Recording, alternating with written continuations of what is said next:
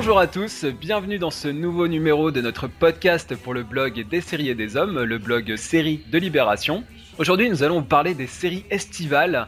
Avant l'été, ça permettait d'éteindre son téléviseur, de faire une pause avec euh, toutes les séries euh, qui nous viennent sans cesse et de respirer un petit peu. Mais euh, on a commencé progressivement à voir apparaître plusieurs séries de, très bonne qualité sur le câble notamment. Mad Men et Damages en juillet 2007. Puis on a eu Rubicon, The Big Sea, Wilfred. Et puis euh, là en juin 2013, on a vu notamment le lancement de Under the Dome, donc une série euh, événement euh, pour CBS qui a obtenu un très très bon résultat d'audience et qui a, j'ai l'impression, lancé une espèce de vague euh, de séries qui déferlent maintenant sur l'été. Euh, les séries euh, n'ont plus de saison, on les voit toute l'année.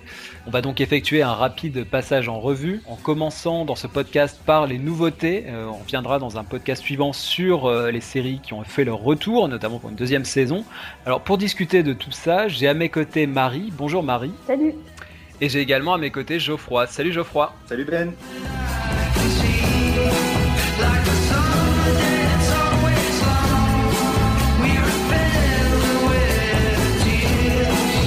Alors, comme d'habitude, euh, quand on aborde des séries comme ça toutes fraîches, euh, dans le cadre d'une table ronde, on va essayer de pas spoiler, on va essayer de pas trop en révéler, de rester suffisamment évasif pour que vous ayez le plaisir de les, découvrir.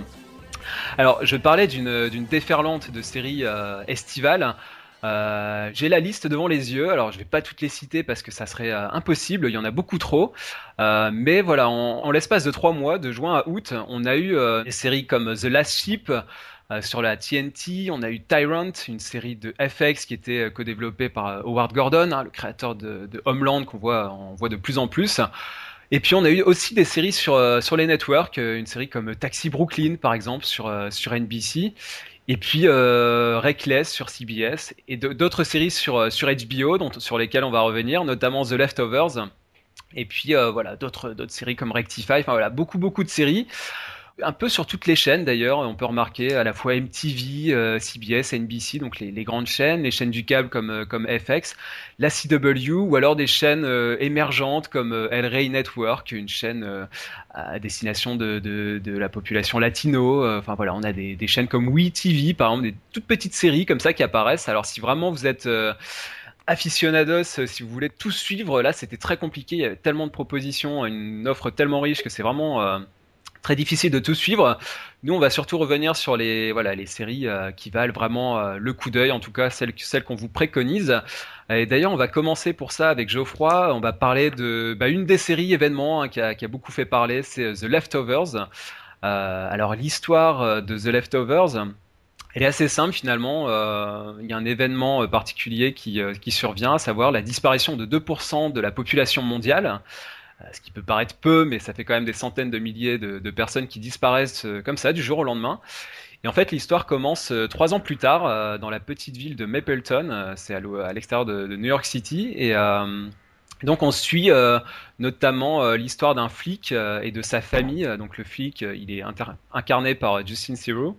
On suit son fils qui, qui, a été embrigadé par une sorte de gourou, euh, une histoire un petit peu mystérieuse. On suit sa fille aussi euh, qui, euh, qui est un peu en froid avec, avec lui, sa, sa femme qui a été elle endoctrinée dans une secte. Enfin voilà, toutes des toutes des trajectoires un petit peu un petit peu compliquées, hein, des, des, des, des, situations personnelles assez chargées.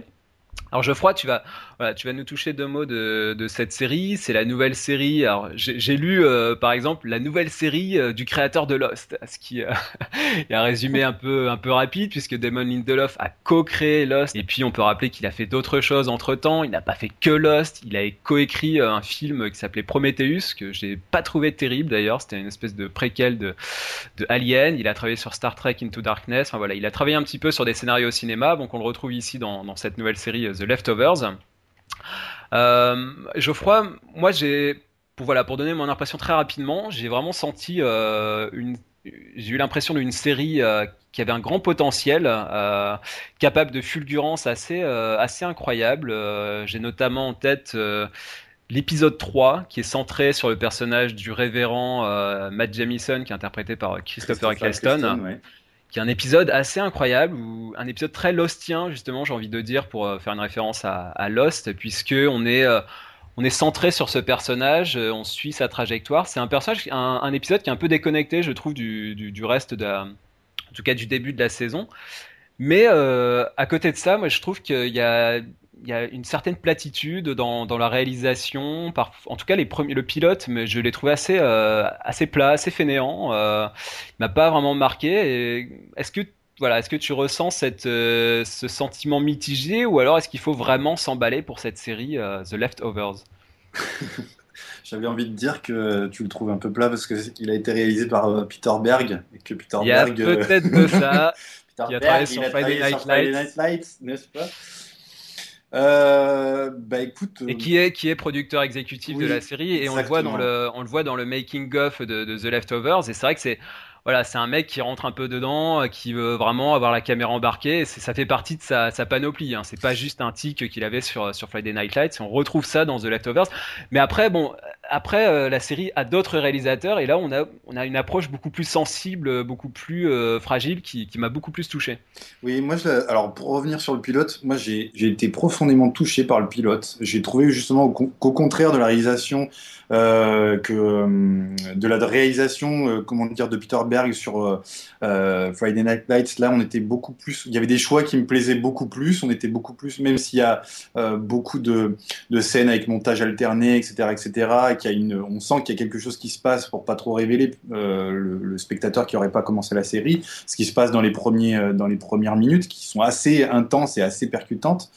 Euh, moi, j'ai trouvé dès le départ que la, série euh, vous agrippait, en fait. Il y, a, une, y a une étrangeté qui est qui est très dure, qui est assez éprouvante à regarder, euh, parce que le postulat fantastique de, la série, en fait, euh, c'est juste un prétexte pour parler euh, bah, du deuil et de ces étapes successives et de voir comment les, comment les différentes personnes que tu as présentées tout à l'heure euh, réagissent, tu vois. Oui, parce que la, la, série, on peut le préciser, ne, voilà. le récit ne prend pas, ne s'ouvre pas tout de suite après cet événement. On est trois ans après, donc cette période, cette période de d'ellipse en quelque sorte, elle est très important dans l'approche de la série. Il y a évidemment, il y a ce, il y a ce, ce, voilà, l'épisode auquel tu faisais allusion, qui est peut-être oui, tout à fait euh, un peu, un peu à part, mais Bon, par rapport à ce que tu disais voilà, sur, le, sur le créateur de Lost, la façon dont la série est présentée, bah évidemment, je dirais, c'est évident qu'ils allaient présenter ça pour faire, pour faire venir les, les gens, mais c'est intéressant parce qu'il y a quand même une forme de, fil rouge avec Lost, mais c'est, on va dire, de l'autre côté du miroir, hein, parce que c'est sur la disparition, mais sur un niveau peut-être un peu beaucoup plus intimiste beaucoup plus dramatique que, que, Lost, même si Lost était quand même une grande série euh, dramatique. Là, on est vraiment. Et, Damon Lindelof a bien bien précisé euh, un peu partout que euh, il poserait des questions, mais qu'il n'y apporterait pas forcément de réponse. Donc, il s'est vraiment prémuni de ce, de, ce, voilà, de ce qui s'est de ce qui s'est passé sur Lost, qui bah, apparemment l'a touché plus qu'on aurait pu le penser. Ça, ça alors que ça n'a pas marché en fait, enfin, que qu'au final les gens se, se, retrouvent encore après. Là, on est à l'épisode 9, il y en a 10 les gens se retrouvent encore à espérer qu'il y ait euh, à la fin on nous explique en fait c'est des extraterrestres et puis ils vont tous revenir. Mais euh, c'est c'est très intéressant quand même malgré tout parce que enfin moi en tout cas l'effet de fascination le mystère de, de, de, la disparition, du pourquoi, du comment, si, si vous voulez, enfin, c'est pas qu'elle ne m'intéresse pas. Euh, au contraire, je veux dire, si elle est bien amenée, euh, je veux dire, elle sera, elle sera forcément intéressante à regarder et à comprendre. Mais en tout cas, euh, elle est, la série est fascinante par rapport à ce qu'elle donne à voir des gens, de ces survivants-là, et comment chacun réagit. Donc, tu parlais euh, euh de la famille, donc bah, de la famille du, du flic qui s'appelle Kevin Garvey. Euh, faut, dire quand même un mot sur euh, justement sa femme, là, Amy Brenman, qu'on a vu dans NYPD Blue, qui est qui est impressionnante quoi. Elle est impressionnante dans le dans le dans la série. Elle a rejoint voilà, elle a rejoint donc euh, voilà une toi tu disais une secte, moi je disais une... bon voilà, bon c'est sûr, on peut dire une secte, mais c'est très intéressant parce que les... on voit comment les gens par rapport à cet événement-là essayent de, de, de, reconstruire quelque chose, chacun à leur côté, euh, mais pour essayer de trouver un sens qui n'a pas forcément de, comment dire de, point final. Hein. Je veux dire, il est, différent pour chacun d'entre eux. Euh, donc euh, cette femme-là a rejoint donc les, ce groupe qui est habillé de blanc, qui ne parle pas, qui passe leur temps à, fumer. Et on sent bien que malgré tout, il y a une, logistique très très importante dont on ne connaît pas encore l'issue. Et malgré tout, on est pris par, euh, par ça. On voit comment les communautés rejettent ce groupe. On voit aussi comment les ados euh, moi j'ai trouvé que toutes les scènes avec les ados étaient impressionnantes tellement elles m'étaient mal à l'aise quoi parce qu'il y a une forme de défi par rapport à ce qui, euh, qui s'est passé et à ce qu'ils font eux, puisqu'ils n'arrêtent pas de multiplier euh, les, soirées de coucherie, etc., de beuverie et surtout les, jeux de risque. Quoi. Je trouve que par rapport à ce qu'elle montre, qu'est-ce, qu'elle, ce qu'elle montre des motivations des personnes, des survivants, des leftovers, de, ceux qui restent, pour essayer de trouver un sens à, leur présence, eux, par rapport à la culpabilité qui, les, bouffe, est vraiment, euh, superbe. Et l'épisode 9, euh, l'avant-dernier en date, est juste sublime. C'est vrai que le, titre est, pour le coup bien trouvé, hein, parce que ce ne sont pas euh, les disparus, mais ce sont euh, les, ceux qui sont qui, restent. Hein. c'est vraiment le. On est en plein dans la dans la thématique du deuil, effectivement. Euh. On va demander l'avis de, de, Marie, ouais, justement. Oui, en, même temps, on n'est pas. on parle d'une série de, deuil, mais mais c'est juste ce qui, ce qui justement fait sa spécificité, c'est qu'on n'est pas dans le deuil et dans le dans ce qu'on ce qu'on attend les fameuses cinq étapes après la après la mort d'un proche. Là, on est mm. dans, quelque chose qui est inexplicable et du coup qui rend qui rend le tout totalement absurde. Le deuil, c'est quelque chose qui est, qui est acceptable parce qu'on sait que la mort va arriver, parce qu'elle fait partie, parce que c'est une continuité de, de la vie. Là, il y a eu un, événement inexplicable qui rappelle un peu euh, quand, quand on a une personne proche qui disparaît dans son entourage, enfin une personne proche qui disparaît et qu'on ne retrouve jamais. Et, et, et, souvent, on dit que c'est bien pire parce que parce qu'on on peut pas faire, euh, on peut pas avoir cette euh, ce, ce, cette closure, je sais pas comment on le dire. Ouais, cette, cette, conclusion. Ouais, Voilà, cette bah, le passage à, à, autre chose. Et, et c'est ça qui fait la, la, la, la, la brillance euh, de, de, de, la série parce que parce que c'est ça qui change tout, parce que ça, les, ça rend les personnages complètement absurdes, comme la vie devient absurde vu qu'on n'a plus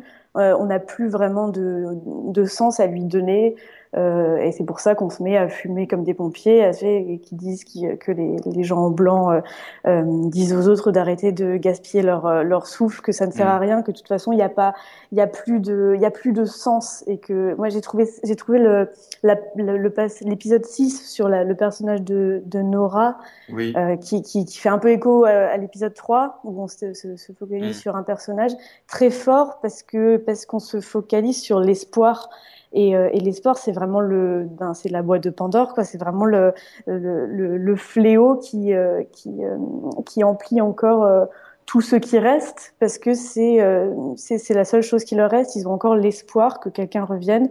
Alors, les, voilà, moi je vous suis complètement. Après, voilà quelques bémols quand même. Euh, moi, je suis assez mitigé sur les les, les, les personnages donc euh, de, de, la fille ado et de sa copine. Je, ah, on est voilà, ça c'est des choses qu'on a beaucoup reproché à, à 24 ou à Homeland. Je pense qu'on peut faire la même remarque ici. Ça, ça, pour moi, ça part dans des intrigues un peu. Enfin voilà, la fille qui est fâchée contre son père parce que euh, sa mère est partie et en même temps elle l'aime quand même. Enfin voilà, on, Bon, c'est pas c'est pas très neuf. Euh, voilà, donc je pense que c'est vraiment une série euh, pour moi à, très fort potentiel qui a peut-être un peu balbutié euh, à ses débuts. Enfin, en tout cas, j'ai vraiment senti, comme je le disais, des, de vraies fulgurances et des, parfois de, par exemple cette cette ouverture d'épisode où on voit la confection des des, des poupins, en, des poupées de bambins.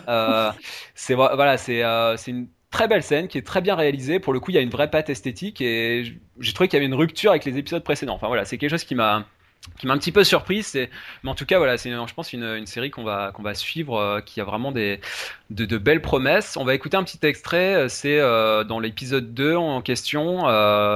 donc, on retrouve le personnage de Kevin, hein, qui est le, ce personnage de, de, flic, qui retrouve à sa porte le dénommé Dean, qui est un espèce de voilà de chasseur de primes. Qui, ah, très bien. Mais non, mais voilà, qui, a ah, moi, j'adore. qui euh, chasse les chiens euh, maléfiques. Enfin, il y a une espèce d'intrigue comme ça, un petit peu, euh, un petit peu surréaliste. On se demande si on est dans entre rêve et ou cauchemar. On ne sait pas trop où se positionner. Et voilà, il lui propose, il propose à Kevin une nouvelle virée nocturne. C'est une musique de Max Richter qui avait composé notamment la, musique de Valse avec Bachir où on retrouvait justement ces hordes de chiens un petit peu démoniaques. Donc peut-être une petite passerelle entre les deux. Bah, voilà, on écoute cet extrait de The Leftovers. So I found another pack. Of what? Dogs. A couple dozen, I'd guess. I saw them slinking around the elementary school tonight. They, I'm pretty sure they're sleeping in a drain pipe. We could set up there and pick them off if they come out tomorrow night. You meet me by the by the school just before sundown. Why can't you do it yourself? I'm lonely. Marie, on va passer une autre série euh, sur une autre chaîne, en l'occurrence euh, FX. C'est une série euh, fantastique pour le coup qui s'appelle The Strain, une série de Guillermo del Toro. donc l'histoire là, c'est un petit peu, ça s'ouvre un petit peu comme Fringe d'ailleurs. C'est au départ un avion qui atterrit dans un aéroport euh, avec toutes lumières éteintes, portes scellées. Euh, on envoie un épidémiologiste, donc qui est interprété par euh, Cory Stoll, qu'on avait vu dans, dans House of Cards. Et donc il part avec son équipe pour enquêter sur cet avion qui, voilà, qui est arrêté, qui est sur le, le tarmac, sans, sans activité à l'intérieur. Et donc à l'intérieur, il trouve 206 corps et seulement 4 survivants. tous les autres sont décédés de manière mystérieuse. Et euh, cette situation va d'autant plus s'aggraver quand on va se rendre compte que les corps commencent peu à peu à disparaître de la morgue. Donc euh, voilà, on imagine un petit peu ce qui peut se passer, des thèmes vampiriques euh, évidemment. Donc c'est tiré d'une trilogie de romans coécrite par Guillermo del Toro et Chuck Hogan, qui avait d'abord été adapté en comic book, qui ensuite a été commandé par FX sous la forme d'une série. D'ailleurs, Guillermo del Toro a réalisé le, le pilote. Hein, même si voilà, il a expliqué qu'il souhaitait s'investir plus dans, le, dans la saison 2, parce que là, il avait quand même un agenda assez, assez chargé, donc il n'a pu réaliser que le premier épisode. Euh, alors The Strain, Marie, c'est est-ce que finalement c'est une, une énième variation euh, sur le sur le personnage du vampire qu'on a, on a vu, revu, trop vu. Euh, voilà, c'est un personnage qui est une figure qui est surexploitée ces dernières années au cinéma et à la télévision. Ou est-ce que pour toi ça apporte quand même quelque chose de nouveau? Bah alors c'est vrai qu'on on, l'a vu, revu, trop vu, et donc on, on, aurait pu se dire chouette, une, une manière différente d'en parler. Et ça, c'est, je, je, pense que c'est le bon côté selon moi. De, ça, c'est une façon positive de voir les choses. Ouais. ouais c'est le côté euh, ah enfin on, enfin on les montre bien dégueulasses, le vampire qui fait peur, euh, le vampire qui qui suce pas le sang de manière glamour sur un un lit euh, en position euh, à quatre pattes et à moitié à poil. Là, euh, on est vraiment dans le gros dégueulasse, euh, le, vampire qu'on n'a pas envie de croiser et avec qui on n'aurait pas envie de, s'échapper, vivre une aventure d'amour folle. suivez mon regard Twilight. Je, ah, ça, c'était le côté qui m'a plu et c'est d'ailleurs le côté qui me plaît. C'est les, c'est, pour moi, c'est la moitié de la série. C'est le, le quand on voit ces, ces, ces, morts vivants revenir à la vie, on voit cette petite fille là qui, qui, qui rentre chez son père et, et qui parle français d'ailleurs. Oui, qui parle français. C'est étonnant, ouais. et euh, qui, qui, devient. Euh, ces, ces scènes-là sont belles, je les trouve, je les trouve assez sombres et euh, assez. Est-ce qu'on pense un petit peu au revenant, non? Enfin, moi, j'ai pensé un ah, petit peu à ça quand je voyais le personnage de la fille là, qui revient justement avec son et le père. Le papa qui est tout content. Ouais, c'est vrai, c'est vrai que j'avais pas pensé, mais mais il y a, y a des airs de ça.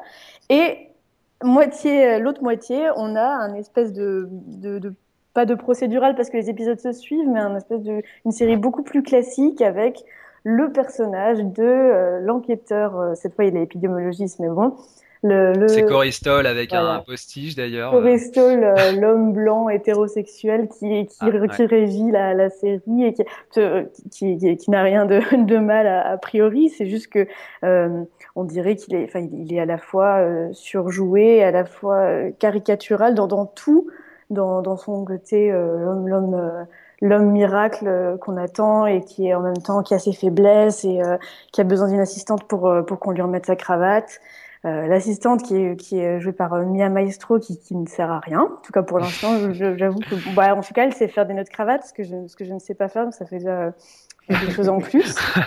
Et c'est ça qui est étonnant, c'est ça qui me déçoit. Du coup, je, je reste pour le, je, je, suis restée en tout cas pour les, j'ai vu les 4-5 premiers.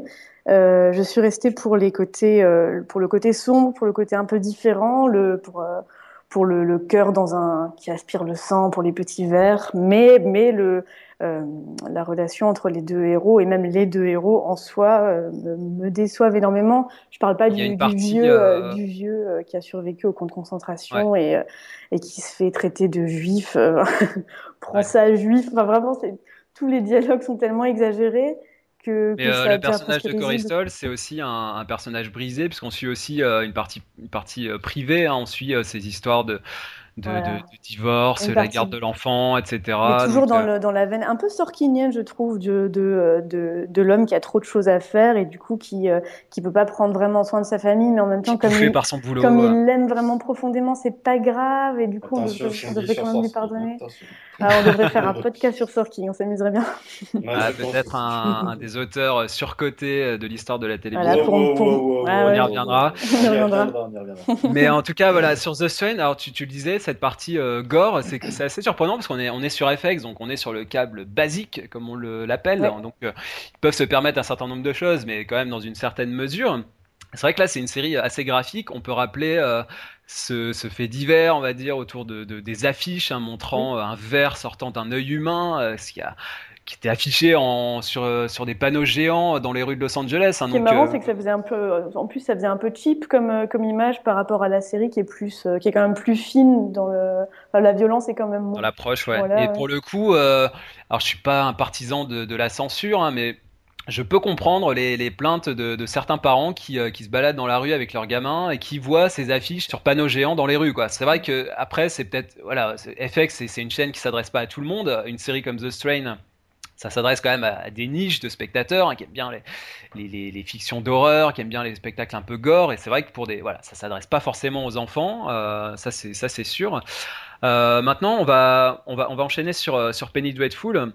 Juste la transition, c'est que The Strain, un petit peu comme The Walking Dead ou Hannibal, c'est une série qui a au moins, je dirais, la vertu de se concentrer sur une figure. Là, en l'occurrence, le vampire. Pour The Walking Dead, le zombie pour Hannibal, le serial killer, et qui voilà se concentre quand même sur, sur, ce, sur cette figure-là. Alors après, il y a des, des sous-intrigues, des fils narratifs qui s'entremêlent, etc., etc. Mais voilà, en tout cas, ça reste un peu concentré. On va voir sur Penny Dreadful, c'est une approche qui est un peu différente. En attendant, on va écouter un petit, un petit extrait du pilote de The Strain.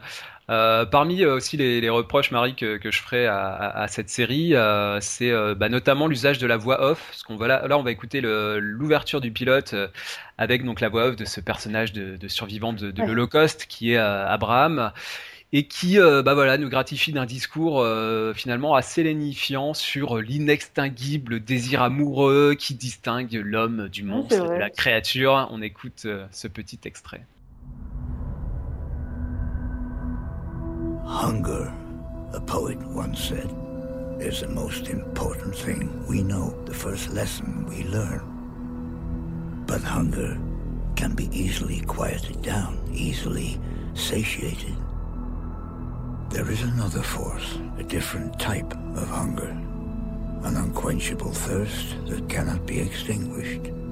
Its very existence is what defines us, what makes us human. That force is love.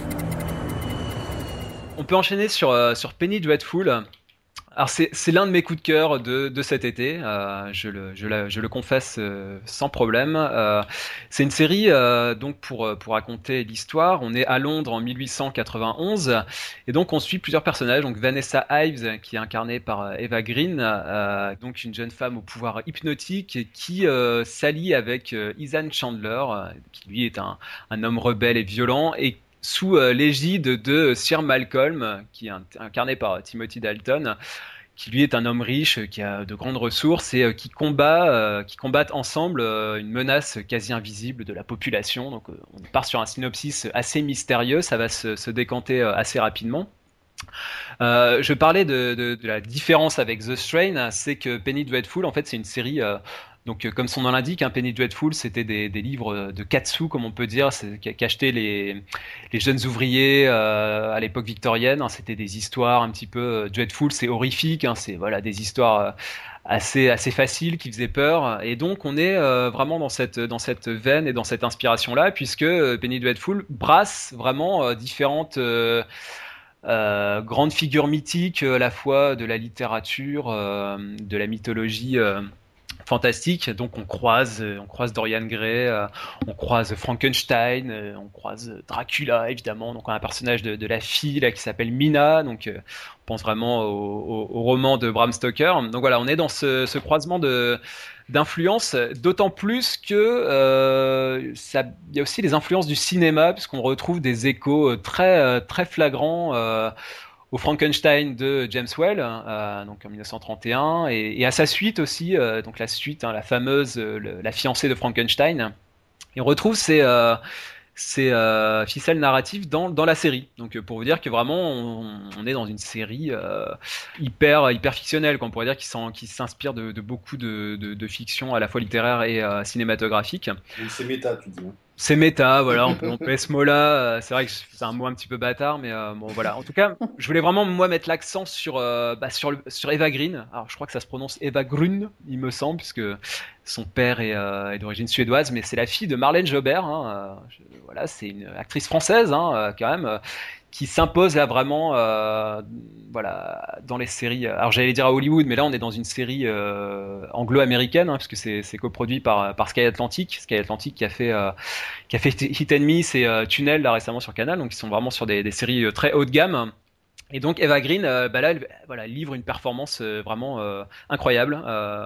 donc il y a notamment une scène très forte de d'exorcisme. voilà, elle livre une prestation, elle donne tout ce qu'elle a. On va on va y revenir.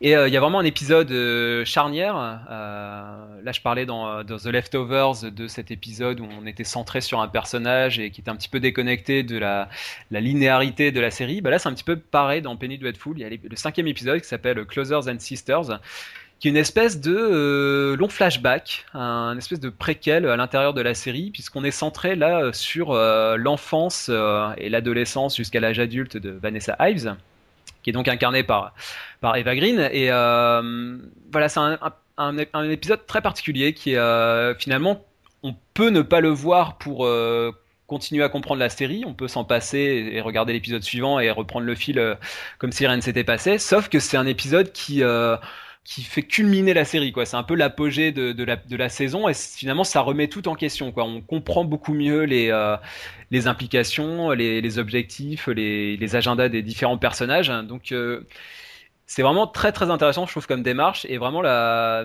Eva Green livre voilà livre une performance incroyable. On la elle est vraiment maltraitée elle est tondue elle est euh, on la la torture elle, elle passe sur sur la table de chirurgie. Enfin on lui fait subir les, les pires sévices et euh, voilà, si, si, vraiment je peux vous recommander de regarder un épisode, c'est celui-ci. Est-ce qu'elle rattrape la performance de Josh Hartnett?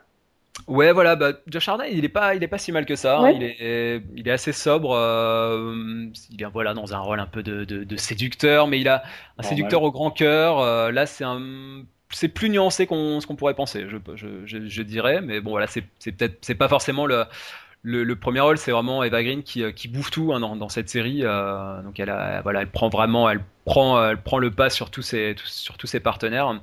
Euh, on, va, on va écouter un extrait du deuxième épisode donc, euh, dont je parlais, une séance d'exorcisme. D'ailleurs, l'épisode s'appelle Séance en français.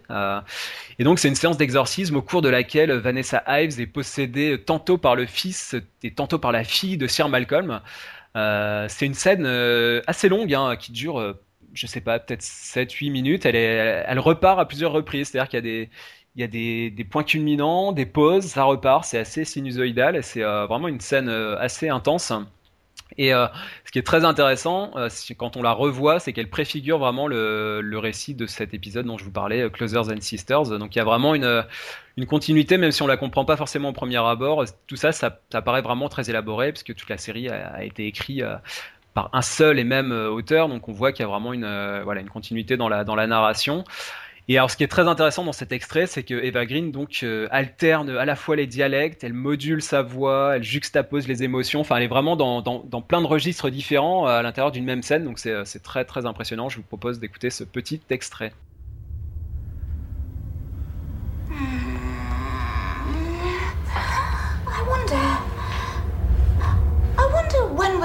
You knew you wanted to fuck her? Why were you not more discreet? Vanessa heard you, the two of you. She heard you fucking and she was curious. She walked closer, she rounded the corner and discovered you, the two of you, you know, fucking, fucking her cunt. Vanessa saw that. Fucking animal.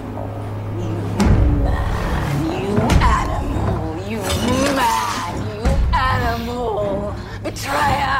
Creature! I look into his eyes and they are red with blood like from Peter's ass. His lips are red like blood from her cunt when you fucked her. His teeth are sharp like yours when you bit her cunt. And it's so cold and dark and wet like the jungle, like tears. I am crying. I am so afraid, Father. Find me, find me. Save me, save me.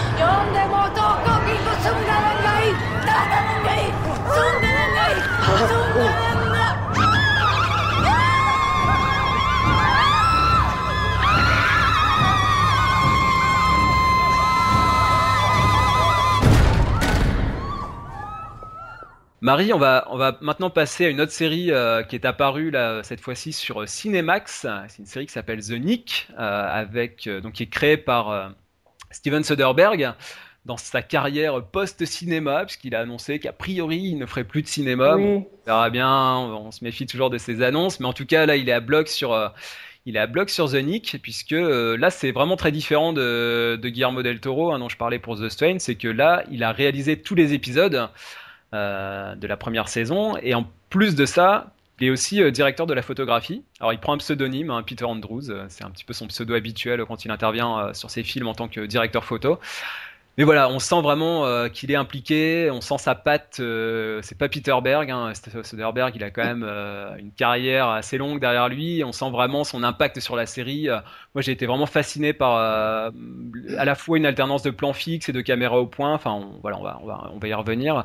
Alors, juste le synopsis très rapidement. On est en 1900 dans l'hôpital Knickerbocker, donc qu'on surnomme le Nick, hein, d'où le, le, nom de la série, à New York. Et donc c'est une période où les antibiotiques n'existent pas encore, hein, évidemment, ce qui, a, ce qui a son importance dans, le, dans les traitements de la série, parce que d'ailleurs le pilote s'ouvre sur une scène assez forte euh, d'opérations qui, euh, qui tournent mal.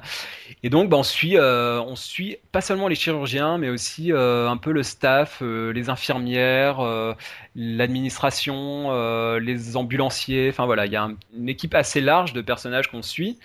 dans cette série. alors Marie, c'est finalement, là, on est dans une série médicale, mais est-ce que c'est vraiment une série médicale? C'est un petit peu comme pour le, pour le thème des vampires. Est-ce qu'on euh, est-ce qu'on tord le genre dans une nouvelle direction? Oui, c'est ça, qui est marrant. C'est qu'en fait, on voit toutes les, euh, toutes les étapes de la, enfin, toutes les parties de l'hôpital, euh, ce, qui, ce qui pourrait faire penser à, une urgence du début du XXe siècle, où on a euh, machin qui vole des corps, l'ambulancier qui vole des corps pour, pour se faire du fric, et puis le, comment le directeur gère son hôpital, et puis comment le médecin gère ses opérations, et comment le patient souffre. Et en même temps, on va plus loin, comme ta question presque rhétorique l'entendait. Euh, on, va, on va bien plus loin parce, grâce notamment au, personnage d'André Hollande qui joue le docteur Edward, Edwards, qui arrive en tant que euh, médecin surdiplômé mais noir. Et, euh, et au début du XXe siècle, c'est un souci, c'est même un souci pour celui qui est censé être le héros de la série, Clive Owen, qui, qui, joue un espèce de Doctor House de, du hmm. siècle dernier, qui se fout à la, coque, qui est raciste. Et euh, j'ai presque l'impression qu'on l'a rendu raciste pour le pour le pour la, un peu le côté transgressif de la série alors que bon il aurait pu ne pas ça aurait pas été gênant. Là on, dirait que c'est un peu de bon ton de comme dans Masters of Sex où il est de bon ton d'appeler les, les noirs des négros euh, pour montrer bien comment c'était horrible euh, il y a encore 40 ans. Là on est pareil on, veut nous montrer que on veut bien nous montrer que c'est difficile d'être un docteur noir au début du, du 20e siècle mais Edward prend vraiment le pas sur la série et c'est marrant, Marie, parce que quand on présente euh, et quand on lit le synopsis de la série, ça peut paraître finalement assez stéréotypé, assez caricatural. Un, médecin blanc, euh, tu l'as dit, accro, donc on est dans, toujours dans les, personnages tarés, entre guillemets, qui ont toujours des addictions, etc. etc. Bon, rien de nouveau à ce niveau-là. Et qui en plus se retrouve confronté à un, médecin, euh, comme tu l'as dit, diplômé d'Harvard, noir, et donc on est dans une confrontation assez binaire, quoi. Alors que la série va bien au-delà de cette, de cette binarité. C'est ça, alors qu'on est plutôt dans le subtil, mais, mais notamment grâce au jeu de, de Hollande, de André Hollande, qui est, euh, qui est assez, euh, qui est assez fin et qui, je me suis demandé si un autre acteur aurait pu, aurait pu interpréter ce, ce rôle, parce qu'il il arrive à jouer la, la répression et en même temps l'assurance. Et c'est un personnage très fort et en même temps euh, assez subtil. Euh, tu, tu, parlais de la, de, la, de la, caméra de Soderbergh qu'on sent bien, euh, qu'on sent bien sa patte. Moi, ce que j'ai trouvé assez euh, marrant, c'est le fait que finalement, ce qu'on sent principalement, c'est que la caméra est discrète. dans le sens où on a vraiment l'impression d'être plongé parfois dans un trou de souris ou parfois de, de, suivre les personnages de manière très chuchotée, quoi, enfin vraiment très très très discrète. Et, et d'être emporté par par l'histoire au-delà au-delà des effets de style. Oui, c'est souvent filmé euh, soit derrière la porte, de l'autre côté de la vitre, ou alors euh, dans le, coin de la pièce, alors que les personnages se trouvent dans le coin opposé. Donc il y a effectivement, il y a vraiment cette approche, euh, oui, très distante, très très discrète, et en même temps, ça c'est contrebalancé par bah, des scènes d'opérations chirurgicales qui sont extrêmement explicites, extrêmement graphiques. On, on, parlait d'urgence qui déjà on avait l'impression d'aller assez loin dans ce, dans ce cadre-là, mais là c'est complètement différent. je veux dire, ils ont, euh, ils, usent et abusent du silicone et euh, du faux sang. c'est vraiment, c'est très étonnant ça, hein, cette partie, euh, bah voilà, très graphique. Peut-être trop, non? Oui, ça, ça, ça, lance direct dans, dans, la série. Ce qui, est, ce, qui est, ce qui est hyper choquant et qui différencie d'urgence, c'est vraiment ce côté archaïque où tu entends le. Pour moi, ce qui m'a perturbé, c'était ce bruit de, de euh, permanente parce qu'avec l'aspirateur, euh, euh, l'outil qu'ils utilisent pour aspirer le sang, qui, qui, qui, est là, qui est constant, qui est là pendant 3, 4, 5 minutes. Et puis il faut mouliner pour, euh, pour pomper. Hein, le gars, il, en peut plus. c'est horrible. Tu dis, il s'arrête de mouliner et c'est fini. Et en même temps, plus il continue de mouliner, plus tu as envie que ça s'arrête. C'est, c'est... rempli des bocaux de sang. On voit les bocaux qui s'accumulent sur la table. On se dit, oulala, là, là, là, on est mal embarqué là. et puis il y a aussi l'apparition de l'électricité. Hein. La fin du pilote, c'est vraiment axé sur ça. C'est une fin qui est assez fine d'ailleurs, euh, puisque on bah, ça peut paraître assez bateau. On voit qu'on euh, branche des, des, des ampoules des, dans les couloirs de, de l'hôpital pour montrer que euh, l'électricité est en train d'émerger. Moi, j'avais presque le sentiment d'être dans Mad Men par moment. Enfin, il y a ce côté comme ça où on, on dit des toutes petites choses euh, par de, petites, de petits symboles et finalement, ça, ça dit beaucoup de la grande histoire de, de, de, la série et de, de, cette, de ce milieu-là. quoi. Mm, mm. Alors, c'est une série, on peut, on peut préciser, qui est qui est diffusé sur Cinemax. Cinemax, c'est en quelque sorte la, petite sœur de HBO et c'est euh, plutôt axé sur des séries euh, assez testostéronées, assez euh, burnées. Et, alors que là, vraiment, on a Soderbergh qui, qui apporte cette voilà cette approche un peu plus fine. Et c'est lui qui a demandé à ce que ça soit diffusé sur Cinemax. Donc là, il y a vraiment une une approche euh, éditoriale, j'allais dire, en tout cas une, volonté, parce que Soderbergh, c'est, pas un nouveau sur, euh, sur HBO, il avait déjà fait des séries euh, K-Street et Unscripted, qui, voilà, qui pas forcément des séries connues, mais qu'il avait produites avec, avec Clooney.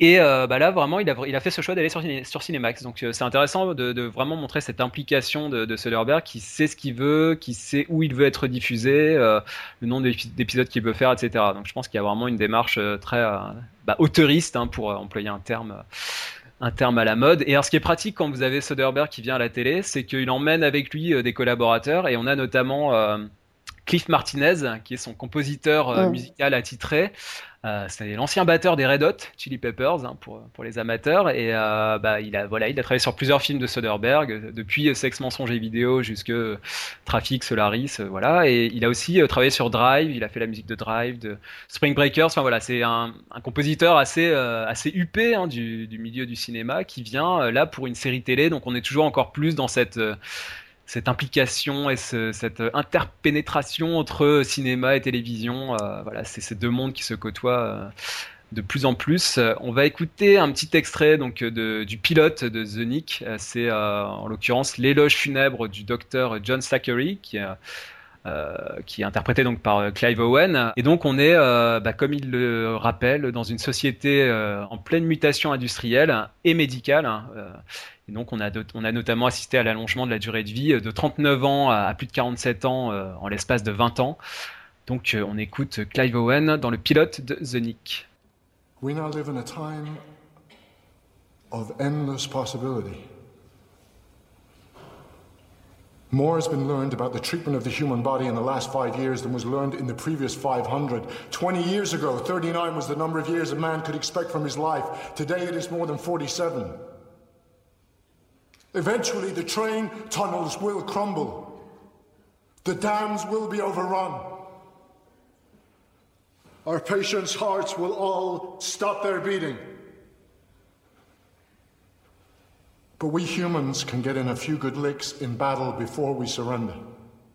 Marie, on va passer là dans un tout autre registre, celui de la comédie, à savoir You're the Worst. C'est une série qui est apparue aussi cet été sur FX en binôme, on peut dire, avec une autre série, une autre comédie qui s'appelle Married, euh, qui était, euh, pour en toucher deux mots, euh, certaines déceptions pour moi, parce qu'ils ont retrouvé Judy Greer et Nat Faxon.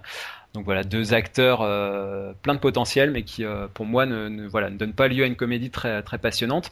You're the Worst, bah, c'est une histoire assez simple, celle de Jimmy, un écrivain égoïste qui tombe sous le charme de Gretchen, qui pour le coup est une jeune femme une jolie rousse euh, autodestructrice qui, euh, voilà, qu'il rencontre lors du mariage de son ex. Bon voilà, alors ils ont tous les deux des tempéraments, euh, des caractères de cochon, mais qui aiment bien châtient bien, donc ils vont forcément s'aimer très fort.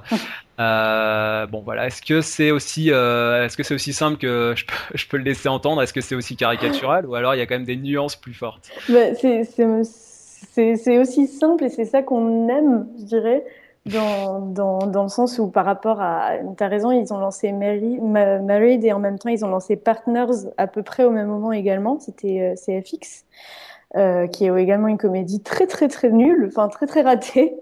Et You're the Worst euh, euh sort, sort du lot, mais vraiment, euh, vraiment de manière exponentielle parce que euh, parce qu'il y a, il y, a, il y a tout pour que ce soit cucu et cliché, mais en même temps ça fonctionne simplement parce que ils ont ils ont réussi à, à contourner le. Euh, je trouve qu'ils ont contourné le dégoulinant en fait. Ils ont réussi à. Alors évidemment, je trouve que euh, leur, la manière dont ils vendent la série est bien trop exagérée. C'est pas deux personnages complètement immondes qui qui shootent dans des enfants et et qui, qui qui rayent des voitures, quoique. Mais, oui.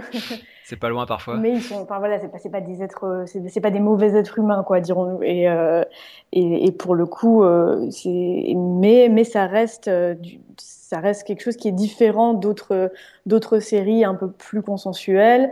Là, c'est FX, donc ils ont mis les scènes de sexe, ils ont mis les petites insultes, les petits, euh, les jurons. Il y a quelque chose de, c'est surtout, l'idée, c'est vraiment de, d'essayer de contester un petit peu, de vraiment contester gentiment. Euh, l'amour avec un grand A, de la manière dont on nous le présente, mais en même temps, ça reste une comédie romantique classique dans le sens où tu as euh, boys boy meets girl, euh, mm. un garçon rencontre une fille et ils ont chacun un meilleur ami qui est euh, qui est le, le, soulagement comique et puis le meilleur ami il sait mieux que le héros ce que le héros veut et il les aide à être heureux.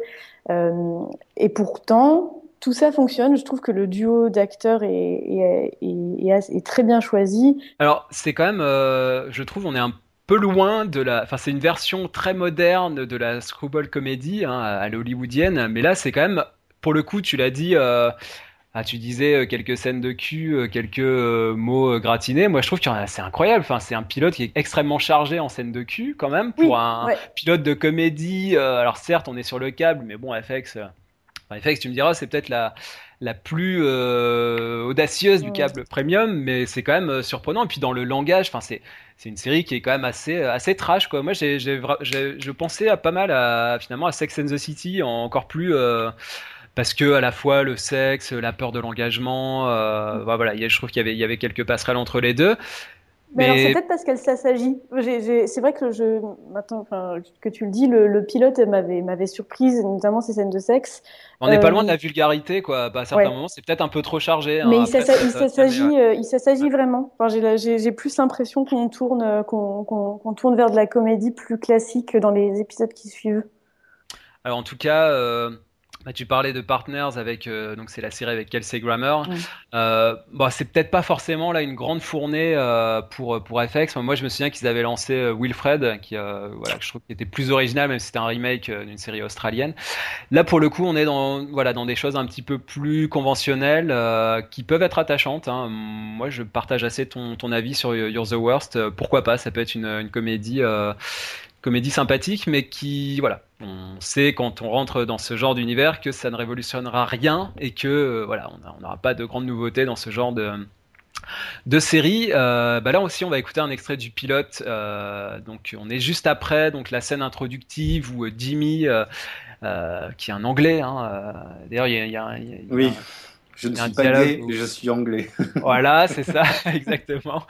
Euh, un peu dans les stéréotypes. Et donc, il vient de ruiner le mariage de son ex de, de, belle manière. Et donc, il est euh, devant l'entrée en train de fumer sa clope. Et c'est là qu'il rencontre euh, donc Gretchen, cette, cette jolie rousse, qui elle non plus ne croit pas trop aux vertus du mariage. Hein, parce qu'en gros, elle est juste venue pour piquer un robot de cuisine. et quand elle se rend compte que c'est un mixeur, bon, bah, elle le balance parce que ça lui convient pas. bon, en tout cas, il n'y a pas de doute, ces deux-là, ils étaient faits pour se rencontrer. Et bah, comme vous allez pouvoir l'entendre, c'est vrai que le langage est assez gratiné, donc euh, là aussi, pas de doute, on est bien sur le câble. Good job in there. Getting married doesn't remove you from the burden of having to act like a human being. Totally, those two are doomed. Right?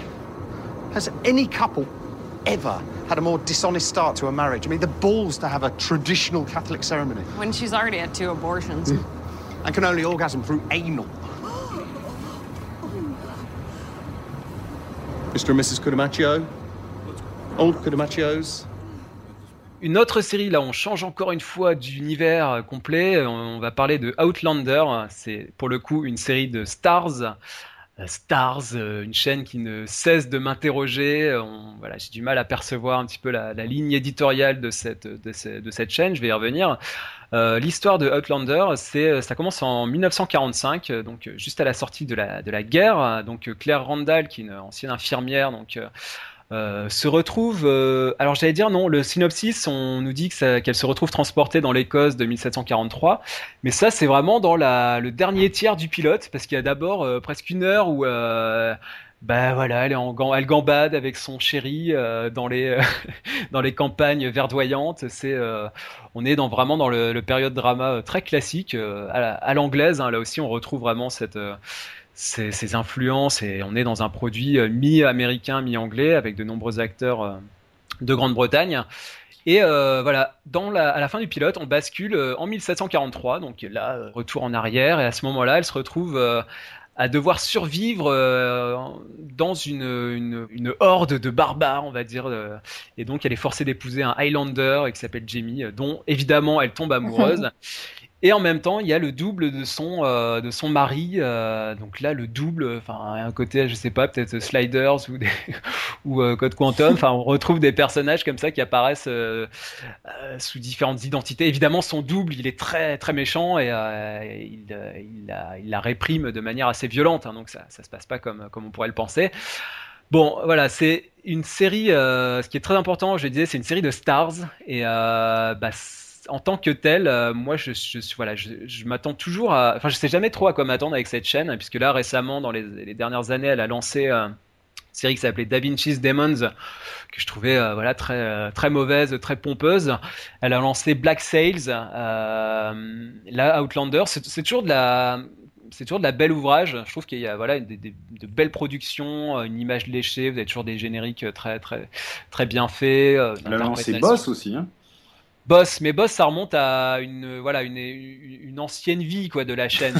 en, fait, moi, je me suis longtemps interrogé sur Boss. Est-ce que c'était le déclenchement de quelque chose? On peut rappeler que le président de Stars, c'est Chris, Albrecht qui a longtemps travaillé sur HBO, et on se disait, bah, il va arriver sur Stars. Stars, c'est une chaîne du câble premium, donc un concurrent direct de HBO, donc une chaîne euh, qui est pas soumise à la censure, il n'y a pas de pub, il y a des abonnés. Enfin voilà, on est sur le même modèle.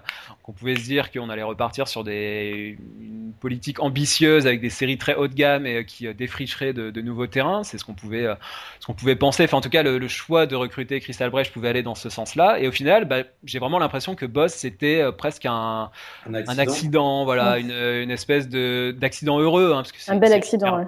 Voilà, une série merveilleuse qui euh, qui euh, explose House of Cards, mais euh, vraiment, vraiment, je suis euh, je suis déçu par la politique de cette chaîne. Et Outlander, je suis un peu dans le même sentiment. Alors, il y a des critiques qui sont assez euh, assez élogieuses. Hein. Je disais par exemple euh, Alan Sepinwall qui disait voilà si Six Stars n'arrive pas à faire de cette série un hit, c'est que vraiment ils savent pas s'y prendre. Bah moi voilà, je suis un peu plus mitigé. Euh, c'est une série, euh, je ne l'ai pas dit, mais de Ronald D. Moore, qui est donc le, qui a travaillé sur Star Trek, qui est le créateur de Battlestar Galactica. Donc on attend. En fait, moi, j'attends plus grand chose finalement quand on nous dit voilà c'est la série de Intel qui a fait ceci cela. Euh, souvent on est on est assez déçu. Hein, ça, ça veut plus dire grand chose parce que les les miracles ne se reproduisent pas forcément. Euh, en tout cas voilà une comme je disais, une série qui est bien faite, hein, tournée en Écosse. on a une révélation irlandaise donc, qui s'appelle Ketriona Balfi. bon voilà, c'est. Est-ce que vous l'avez vu cette cette série Marie? Est-ce que tu as vu Moi j'ai vu Outlander. Oui, j'ai vu le pilote. J'ai trouvé que ça fonctionnait bien, tout en étant en appelant vraiment à mon à mon côté un peu un peu cucu. Euh, contrairement à ce qu'on, à ce que je pensais, j'ai, justement, j'ai trouvé que ça, ça, ça, ne, ça, ne, basculait pas totalement dans le dans le cucu euh, grâce à au, étrangement la voix off de, de, de l'actrice qui, euh, qui, qui, est plus mesurée, qui est assez pragmatique et qui, qui, qui, réussit à rendre tout ce côté un peu fantastique. Elle le rend un peu plus, euh, un peu plus concret où elle explique, euh, elle dit bien, moi qui, qui penserais jamais, enfin, j'aurais jamais pensé que ça pourrait m'arriver, moi qui suis très les pieds sur terre, mais j'ai tout j'ai quand même compris au fur et à mesure où est-ce que, où est-ce que j'avais atterri. Ça, ça rend un peu plus crédible, dirons-nous, le, le, sont bons dans le passé. C'est vrai, vrai que c'est une série dans l'esprit euh, fantasy, hein, c'est tiré d'une saga. Euh, oui, voilà, fallait ouais, Gabaldon, évidemment. Ouais, Je l'ai pas précisé, mais on est dans, dans, dans la féerie, dans la fantasy, dans le il y a des, des, histoires de sorcières, mais c'est plus, euh, c'est plus du merveilleux que finalement de. de on n'est pas dans un univers violent, euh, même si après on retrouve euh, ces, personnages de, barbares là.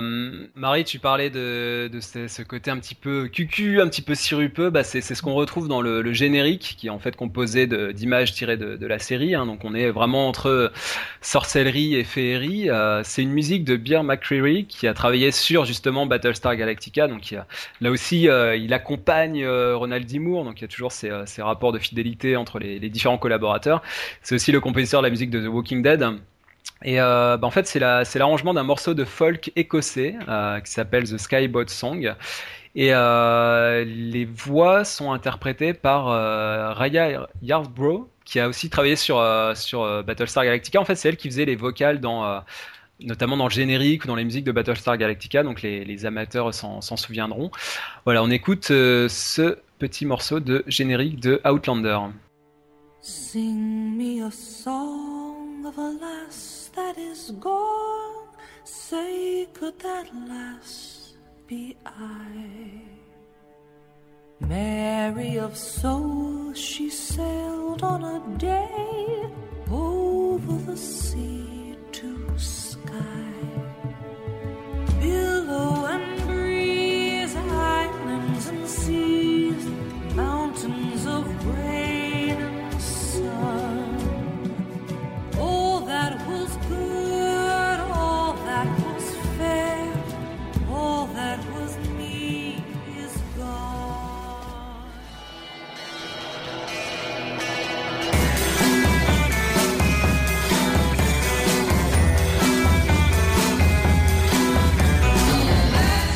Merci de nous avoir suivis dans ce podcast. On vous donne rendez-vous dans le prochain numéro pour aborder cette fois-ci non plus les nouveautés, mais les séries qui ont effectué leur retour.